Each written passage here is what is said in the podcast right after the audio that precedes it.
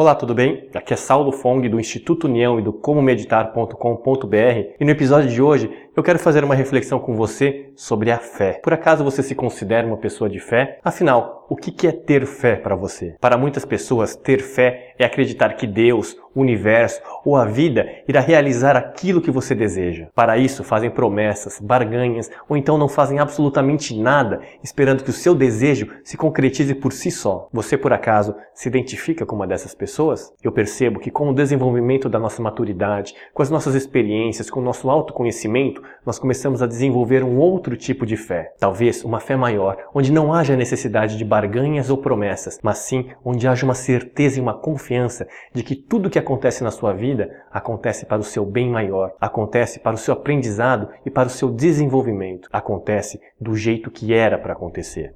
Essa outra fé